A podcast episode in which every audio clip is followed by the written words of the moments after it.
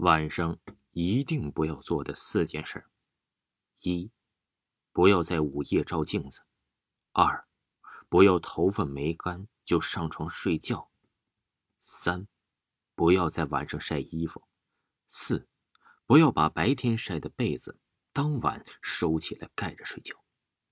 否则，我决定还是用个我所知道的真实事情来讲述吧。为了证明故事的可信度。首先来讲，发生在我身上的一件令我至今还很迷茫的事儿。午夜照镜子梳头，这件事啊，还是发生在我的学校。我都怀疑我们这所学校是不是凶宅。学校策划好的八栋楼，最后只盖了七栋，而标在每座楼的楼号却没有任何变化，还是有八号，也就是少了七号楼。我的消息并不灵通，也没有注意过学校没有七号楼。学校上完晚自习都有固定的时间洗漱，到时间就要熄灯睡觉了。我那个时候刚去那个学校，但对于学校这种老掉牙的规章制度，我有我自己的应对办法。也就是他们不让开灯，就自己备灯，熄灯后检查就寝情况，我就等你们过去，然后我再开始我的一轮复习。反正对于我，熬夜也不过如此，养成了习惯是更不在乎了。当然呢，人的精力有限，就像我们英语老师说的 “no 做 no die”，人呢总是要吃点苦头的。言归正传，话说你们也一定知道，学校就是这样对待我们这一类挑灯夜读的孩子，得不到肯定就算了，还明着暗着有点嘲笑我们的意思，这点老师们不可否定。不然倒是告诉我们，你们说有些人理解能力差，不知道灵活运用，死板，这些都是几个意思？啊这些呀都不是重点，讲重点啊！那天打完熄灯铃，寝管挨个查完房后，整个宿舍楼就静寂了下来，我们寝室也逐渐的安静了下来，同学们都陆续的睡着了。我的床铺是在侧对着门口那张床的上铺。一开门，首先看到了我的床铺，因为住在下铺的同学转学走了，我没有占据下铺。至于转学的原因呢，我们下回分解。所以我的下铺没有人，也就放在了行李箱等东西。那天夜里，寝室啊是和往常一样，除了我都已经躺下睡了。我开了一会儿灯，看了一本历史书，百无聊赖，就拿出本子呀要写小说。因为我和一个网友约好了，我把我写的小说寄给他，他帮我把内容打出来，用邮箱传到我的手机，我去投稿。我对于这件事情一直都很期望，所以呀，这写起来也有劲儿。不知不觉的，竟然忘了时间。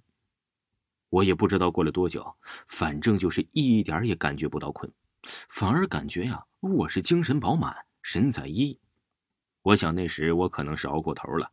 寝室里的鼾声如雷，梦话连篇，我却能够充耳不闻。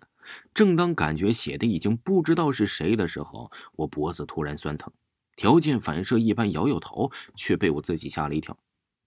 不知道哪个同学呀，是为了方便，在墙上挂了一个镜子。此时墙上映着我放大的影子，影子里的我的脸在一束光亮的掩映下跳动着。猛然看到的时啊，我竟然没有看出那是我。传说半夜照镜子，镜子里的那个你不是真实的你，可能啊是你的前世或者是魂魄。如果你们不相信，可以晚上在梳妆台那里写作业，半夜时候看到镜子里的你，你会突然发现自己会很陌生。不过我还真的很佩服我当时的胆子，真是不知道从哪里来的勇气。短暂的惊讶过后，竟然还对着镜子。自我欣赏了一番，现在想想当时我自己也是醉了。我想可能啊是自己当时也很无聊，突然发现镜子里的自己也是感觉很新鲜，可能也是被突如其来的惊吓给吓精神了。我没了思路，写了小说就准备收工睡觉。我放下扎着的头发，因为养生上说呀，这头上穴位多，多梳头有很多好处，在这里我就不一一说了。虽然听过老人说晚上梳头不好，但是我还是相信科学。没办法，政治老师说要用发展的观点看问题。我保持着晚梳头的习惯，以前呢都是匆匆梳，不照镜子。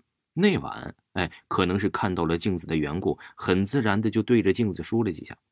我的头发遮挡了灯光，背着灯光的脸有种奇怪的感觉，也说不出来是哪里奇怪。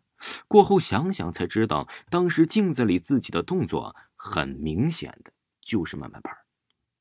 可能是之前突然的惊吓吧，非常突然想去上厕所。虽然感觉镜子里的我有点奇怪，但是我看到的还是我，没有多想就起身下床，轻声打开了寝室的门。时至春秋，但是夜风啊也足够凛冽了，走廊里吹来了一阵阴风，我竟然通体发凉，不自觉的打了个寒颤。听众朋友，下一集啊也是为您播讲晚上一定不要做的四件事，请您继续收听。